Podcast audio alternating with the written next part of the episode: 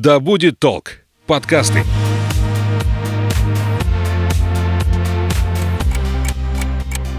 Смотри, умный какой. Вот будут у тебя свои дети, я на тебя посмотрю. Потому что я так сказала. Мы такими не были. Ну, мам, не Ты мамкой. что, хочешь жить в свое удовольствие? Мы такими не были. Серия подкастов о подростках и их родителях. Разбираемся, как детям и взрослым понять и принять друг друга. Всем привет, я Александра Михайловская, и это подкаст «Мы такими не были», где мы говорим о самом сложном и самом интересном периоде жизни человека, о подростковом возрасте. Какие страхи одолевают подростков и как найти общий язык со своим ребенком, который становится взрослым. Сегодня мы обсудим тему «Взрослые деньги». Когда знакомить ребенка с деньгами, как правильно давать карманные деньги, стоит ли подростку работать, стоит ли платить ему за домашний труд, какие ошибки совершают родители при воспитании финансовой самостоятельности, как формируется мышление нищеброда и чего хотят сами подростки, каковы в современном мире потребности у них в деньгах. Наш эксперт, психолог, руководитель Омской школы «Вверх» для подростков и взрослых, автор проектов по soft skills и профориентации Альфия Мячина. Альфия, привет. Привет, Саша. Здравствуйте все. Альфия, что отвечает психология на вопрос, когда знакомить ребенка с деньгами? Ну, все по-разному говорят, а в зависимости от того, в какой модальности да, работает психолог, в каком ценностном поле он живет и работает, то он и будет говорить. Ну, вот моя позиция в том, что как только ребенок вообще в принципе способен оценивать феномен денег, когда он немножко учится считать, когда он понимает тему обмена, когда он начинает играть в магазинчик там, и так далее, то знакомить его с тем, что у нас там в жизни есть деньги, правильно, полезно и нужно. Там вот когда начинаются первые социальные игры, там 3+, я бы вот этот возраст и назвала. Скорее всего, речь идет о том, что за товар э, есть оплата какая-то. Вот в этих понятиях. Если мы говорим прям конкретно купюры и монеты, да, это, наверное, чуть позже все придет. Но если мы говорим в целом о теме границ, о теме моего, твоего, о теме ответственности этих зон, то это начинается гораздо раньше, пяти лет, в саду там с года вполне. Ну, самое простое, это, наверное, отправить ребенка в магазин. Первое знакомство может быть рассказом. Вот это деньги, они про это, э, на них можно купить то, берутся они там-то. Не обязательно совершить акт какой-то вот финансового обмена, покупки или продажи, не обязательно это. То есть готовить ребенка к тому, что э, есть эта тема, заранее можно, не обязательно именно в магазине кассиру подводить. Вопрос карманных денег. Вот карманные деньги с какого возраста можно уже давать? Я так понимаю, как раз вот подростковый возраст – это тот самый период, когда можно начать давать эти карманные деньги. Я бы раньше. А, В зависимости от того, когда ребенку эти деньги понадобятся. Возможно, в какой-то семье ребенок технически э, нуждается в собственных деньгах только в подростковом возрасте. Мне сложно это представить, но представим, что это может быть. Окей. Вот. Ну, когда А- он уходит в свою среду, где там уже дают э, а когда он едет в школу, например, когда он едет в школу на транспорте, а когда он хочет купить обед себе, а когда он, допустим, оказался в какой-то ситуации, откуда надо уехать срочно на такси, ну как без карманных денег мы вообще как? Но они считаются карманными деньгами или это деньги, которые родители дают на расходы на текущие? А, ты разделяешь карманные деньги для тратить на что хочешь. Вот в этом я бы Ага. хотела разобраться, Да. да. то есть что это такое, на что они могут быть потрачены, эти карманные деньги. Я просто называю карманными деньгами все деньги, которые, которые есть у ребенка. Э, Вот эта сумма, на мой взгляд, зависит от того, сколько у него есть обязательных расходов и сколько родитель выделяет ему денег, ну, совместно с ним в переговорах или по собственному решению на те расходы, которые он уже не контролирует, чтобы ребенок покупал все, что он захочет. Мгм, ну, это такой маленький бюджет. Да. Просто маленькая заработная Да. плата, которая Не дается- заработная плата, это карманные деньги, которые дали родители. Заработная плата это когда я получаю финансовые средства за свое время, за свою деятельность, за что-то, что я заработал, за свою работу. И называть заработной платой деньги, которые ребенку просто так дают, тоже неверно с, ну, вот с точки зрения потом финансовых привычек. Стоит ли ребенку платить за домашний труд? По моему мнению, это недальновидно. Когда мы делим ту работу, а, которая по дому вообще всегда есть, на платную и бесплатную, встает такой сильный вопрос, а почему все остальные за это не получают деньги? И как определить ставку? Да? Мы по рынку смотрим, сколько стоит работа уборщицы, и поэтому платим. Или это от настроения мамы или папы зависит. Сегодня ты помыл посуду на тысячу рублей, а завтра на 10 рублей. Или как это? Второй момент. Момент. Существует какая-то работа, которая делается просто потому, что мы люди, и мы там тратим посуду, мы мораем вещи, мы хотим, чтобы в нашем пространстве было чисто, уютно и так далее. И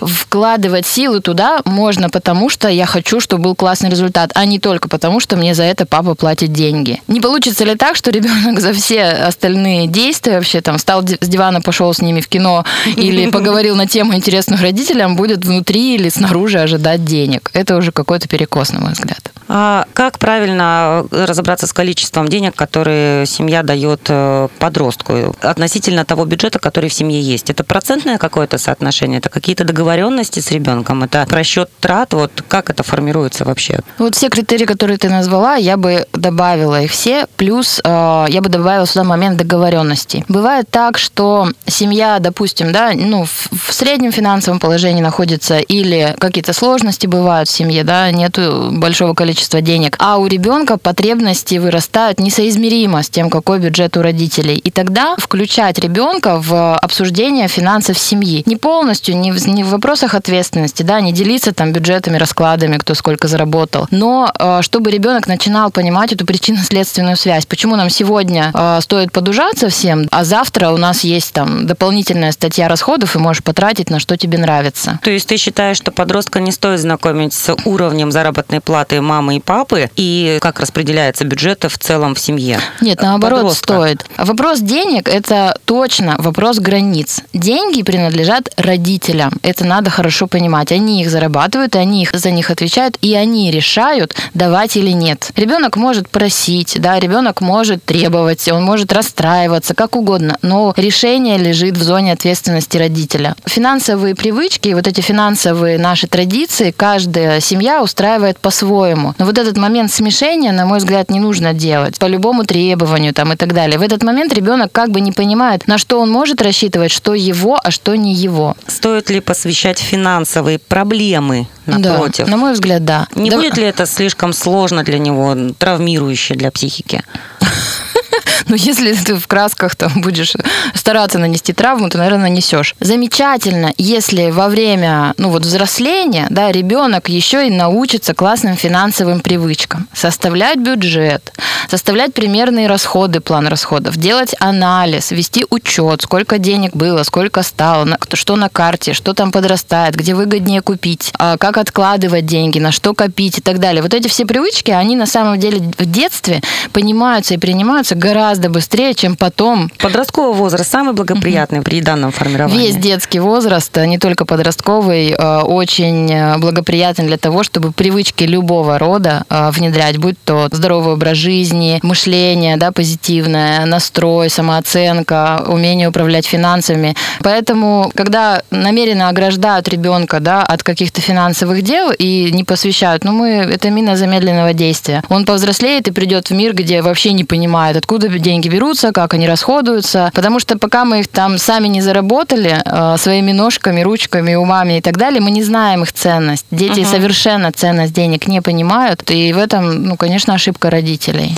Я к чему спросила, не падает ли родительский авторитет, когда родитель показывает свою беспомощность, вот в том числе финансовых вопросах? Может упасть. Может упасть, но это же не значит теперь, что надо обманывать. Я не думаю, что в семье, где э, есть взаимопонимание, да, где ребенок важная, равноценная часть семьи, где с ним делятся на его уровне, да, то есть не надо вываливать все свои проблемы на ребенка, предлагать себя спасти, жалеть там и так далее. Не стоит забывать, на какой иерархии, да, что взрослый это взрослый, даже если у него проблемы, это ребенка не касается, он справится сам, он может ему посочувствовать, но решать взрослые проблемы ребенок не должен, он ребенок. Авторитет строится не на деньгах. Если он уже подмятый, да, этот авторитет, то добить можно какими-нибудь фразами, добьется. да. А вообще-то угу. в подростковом возрасте, угу. да, у детей большое желание авторитеты свергать. И если авторитет такой шаткий-валкий у родителя, то ну, какие-то трудности с финансами, это будет просто повод внешний э, родителя своего, ну вот как-то принизить слух или внутри себя. Угу. На мой взгляд, делиться тем, что происходит э, в семье с детьми на их э, языке полезно и важно. Но не в плане жалоб, не в плане оправданий, не в плане, ну вы должны, а ну как-то по-человечески объясняя или на наоборот, ставя перед фактом.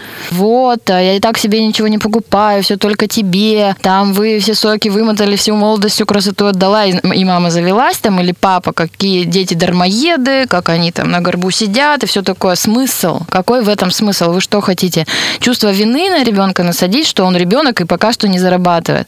Угу. То есть вот такое ощущение, что у некоторых взрослых как будто бы есть вот это ожидание детей, что это их инвестиция. Вот они сейчас вкладывают, ночи не спят, жопку подтирают, чтобы потом ты там вырос, была хорошая работа и стакан воды в итоге. А ребенок это очень хорошо чувствует, а, и это ощущение несправедливости. Но я же, когда рождался, мы никакой контракт не заключали, правда, ведь вы же сами, по идее, решили меня родить, растить, кормить, не спать. Я же вас не заставлял, да ведь? И сколько я буду стоить, тоже не прописано было. Да, и вот этот момент, он, он, конечно, сильно обижает. И вот эти фразы «я не просил себя рожать», и там «мне от вас ничего не надо». Это часто возникает на ощущение, что я вот инвестиционный проект, а ну любой нормальный, здоровый человек хочет быть свободным всегда угу. и делать что-то от изобилия, а не потому, что я должен. И вот это чувство долгой вины перед родителями, ну, редкий человек с ним не сталкивается. И это часто завязано на фразах «я для вас все», «вы там неблагодарны» и так далее. Не цените.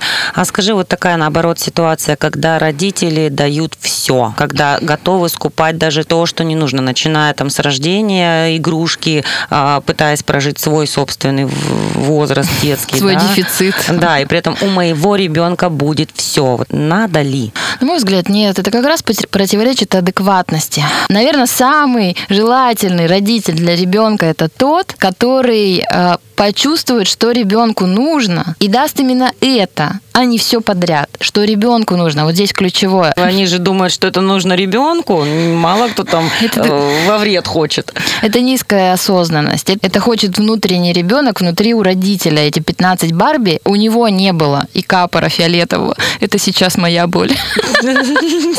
У всех были капоры из ангорки, а у меня нет. А вопрос тогда тоже в этом же ключе. А стоит ли брать деньги у подростка, а, который заработал их, э, ну, например, там на оплату коммунальных услуг? Говорить ему, вот ты заработал, ну, давай-ка вложись в общий бюджет.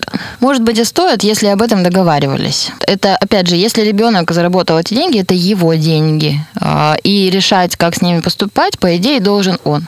Если договаривались заранее, что там ты идешь на работу, и мы все вкладываемся, например, в оплату коммунальных услуг, и ты, пожалуйста, тоже вложись, то тогда, конечно, выполнение договоренностей. Но вот сам момент забирать, да, это уже какое-то насилие. Если ребенок э, в возрасте, когда он уже может работать за деньги, то он точно в возрасте, когда с ним можно договариваться. И вот здесь встает такой интересный вопрос, да, когда ребенок уже сам работает, но живет на территории родителей, очень часто бывает эти моменты не проговорены, а кто за что платит, да, кто где убирается, кто покупает продукты, сколько времени вы тут живете, какие правила. И вот это ощущение у взрослых детей, у подростков, у студентов, пользовательское такое. И родители это обижают. Хотя проговорено не было дети, они, ну, эгоцентричные, они потребители. Ну, так и есть. Мы вырастаем, и нам все дают. Просто, ну, мы растем, мы появились, нам все дают просто потому, что мы дети, нас кормят, защищают, любят, обожают, покупают нам, ну, в хорошем раскладе, да, и мы к этому привыкаем, а что бы не привыкнуть? И если у ребенка нету традиции заботиться в ответ, да, если у него нету ощущения, что его вклад тоже нужен, это оплошность родителей, а не его. Смотри, у меня вот возникает вопрос э, по поводу формирования финансовой самостоятельности у девочек и у мальчиков. Есть же все-таки какая-то разница, или здесь не стоит делить? Ты трогаешь тему, которая очень бадхертная. Э, переведи, пожалуйста, я ну, пурхаюсь я еще. Ну, то есть это тема, которая горячая, и она очень спорная. А, на мой взгляд, а, и женщинам, и мужчинам важно мочь позаботиться о себе финансово тоже. То есть ты рекомендуешь не делить в этом случае? Да, я рекомендую То есть не, формировать в мальчике, например, вот ты будешь отвечать в скором времени за свою уже семью. Нет, ты не так поняла. А как? Я не хочу, чтобы из девочек формировали зависимых существ, которые не могут о себе позаботиться и обязательно должны прилепиться к какому-нибудь папику. А из мужчин я не хочу формировать тиранов, которые за деньги покупают женский труд и э, абсолютно давят э, и профессиональное развитие, личностное и так далее. Вот чего я не хочу. А, это, конечно, крайности, да, и там сильная независимая злая, и там маменькин сынок, это все крайности. На мой взгляд, э, партнерские отношения и партнерская семья, там, где интересы каждого из партнеров удовлетворены. И если женщина выбрала осознанно, да, заниматься семьей и там карьеру отложить на какое-то время или вообще от нее отказаться, это одна э, история. Но если она вынуждена, да, то это уже совсем другой разговор. Или когда мы получаем мужчину, на, на плечах которых ответственность за себя, того парня, за эту половозрелую вообще-то взрослую женщину, которая могла бы быть замечательным партнером по финансам в семье, за всех э,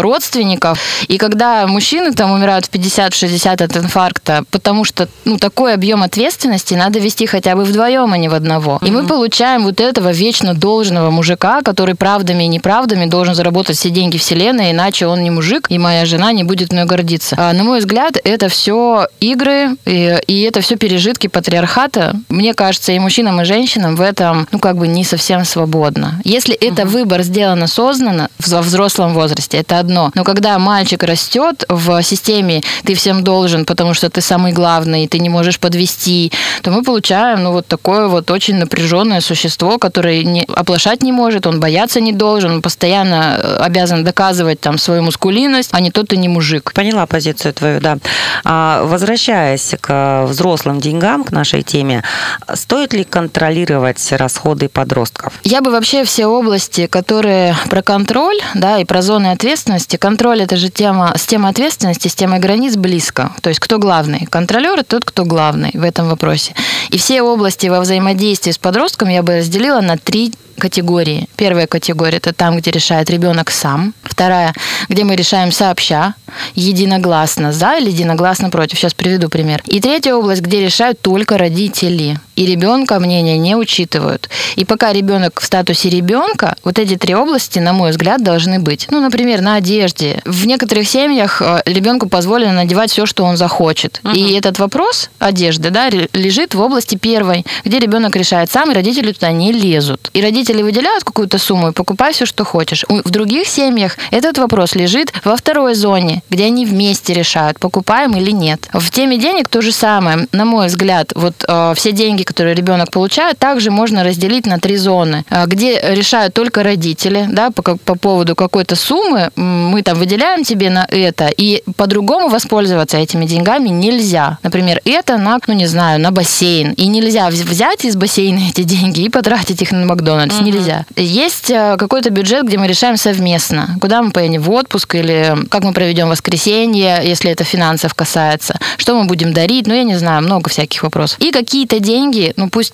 хоть небольшие, но чтобы ребенок мог распоряжаться ими сам и сам принимать решения. Тогда не контролировать, соответственно, этот вопрос. Если, Если, если вы- он решил себе наркотики купить. если ребенок хочет купить наркотики, и ты думаешь, что ты это проконтролируешь, ну, дай бог. Вот. Потому что если ребенок что-то хочет сделать запретное, наверное, он сделает все, чтобы тебе это было незаметно. Вот это слежение за соцсетями, выспрашивание у кого-то, э, геонавигация там и так далее. Это все вопросы, которые э, для тревожных родителей окей, да, наверное, пожалуйста, это контракт как-то со своей совестью, и здесь рекомендовать очень сложно. То есть надо смотреть в каждую ситуацию конкретно. Если действительно что-то подозрительное происходит, и речь идет об угрозе жизни, но, наверное, вот моральные вот эти все моменты, наверное, это идут на второй план, и надо действительно врубаться, следить и контролировать, наверное. Но если угрозы жизни нет, если это вот просто праздный интерес, если это такой гиперконтроль, то это может привести к тому, что ребенок рано или поздно об этом узнает, э, распознает, и он никогда в жизни больше уже не будет вам так доверять, э, как это было раньше. И здесь всегда ну, вот вопрос баланса, что для вас важнее, выстроить такие отношения, где ребенок первому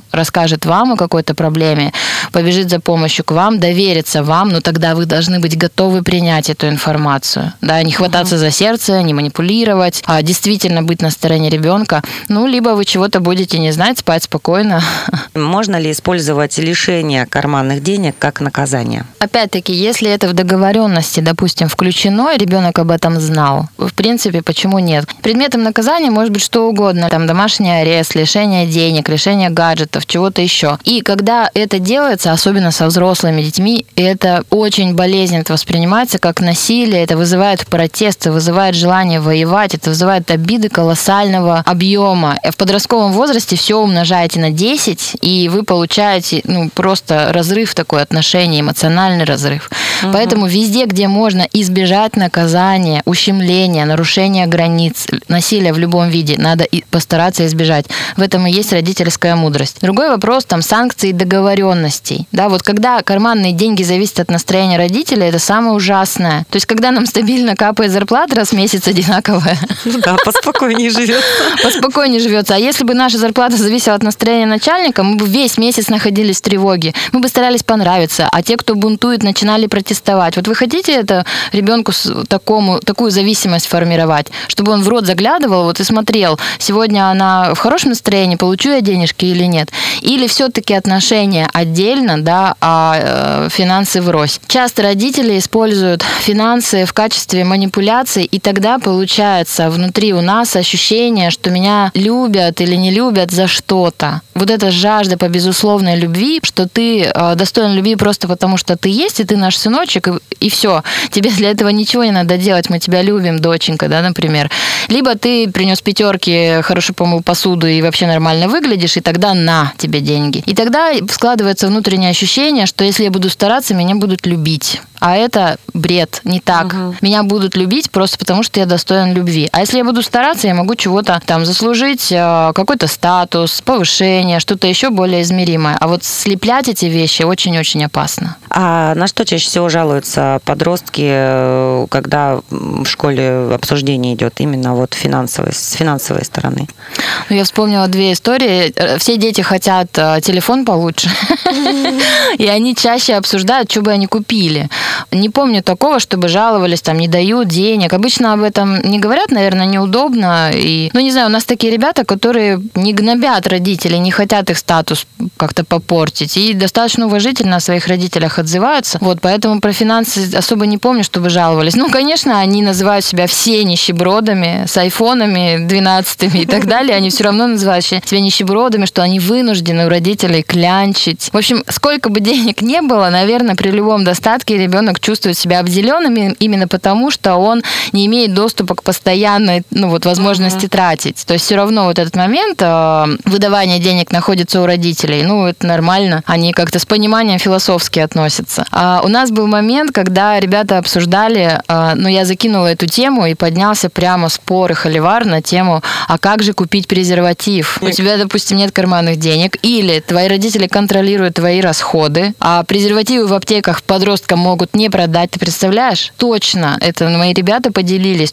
что могут не продать, и фармацевты могут сказать, что до 18. Ну, они думают, что таким образом э, подросток не пойдет и любить не Кон- будет. Контролируемость рождаемости, да. И, э, ну, так... дети наши выработали лайфхак, что можно заказать презервативы на Озоне или на Алиэкспрессе. Я говорю, ребят, пожалуйста, где-нибудь в нормальном проверенном месте, окей? Немножко спойлер закину, мы будем в следующем подкасте обсуждать э, выбор профессии подростками.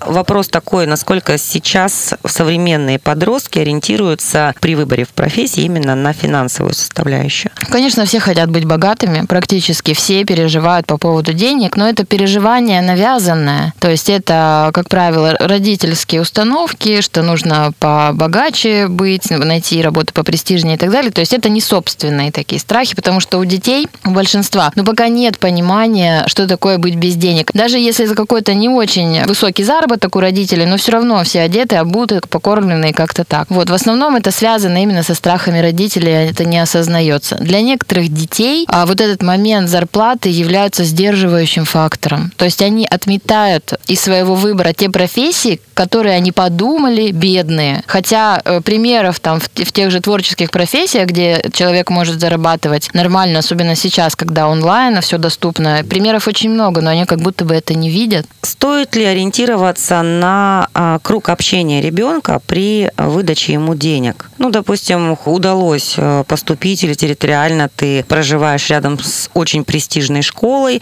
но финансово как-то не тянешь. При таком раскладе как действовать родителям? Если ребенок взрослый, я думаю, что он понимает, что финансовое положение его семьи несколько отличается там, от большинства, и это с ним можно проговорить. Да, это может быть обидно, может быть ощущение справедливости, ребенка может это разозлить, но он, в принципе, способен понять, что ну, мы живем немного по-другому. И какие-то вечеринки, мероприятия, я не знаю, там на подарок кому-то значимому я тебе иногда могу выдавать денег чуть больше, чем я планировала, но постоянно этого не будет. И ребенок вполне способен это понять.